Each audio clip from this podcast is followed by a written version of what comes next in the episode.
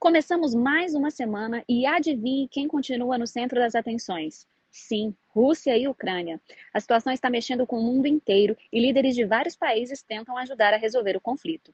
O presidente da França, Emmanuel Macron, por exemplo, tenta viabilizar uma reunião entre Putin e Joe Biden, mas os norte-americanos só aceitam o encontro se a Rússia se comprometer a não invadir a Ucrânia. E é aí que está o problema. A Rússia não se comprometeu e ainda acusa a Ucrânia de atacar um posto de fronteira russo no fim de semana. Por aqui, o Senado deve votar esta semana os dois projetos que tentam frear o preço dos combustíveis. E o brasileiro, que não desiste nunca, renova sua esperança de pagar mais barato na gasolina mas espera sentado e tomando seu café, porque, né? Tudo pode mudar, inclusive nada. No cenário econômico, o mercado aumentou pela sexta vez consecutiva a expectativa da inflação para 2022. Segundo o Boletim Fox, a inflação deste ano deve ficar em 5,56%. Esse foi o nosso resumo de hoje. Nós te desejamos uma ótima semana e até amanhã.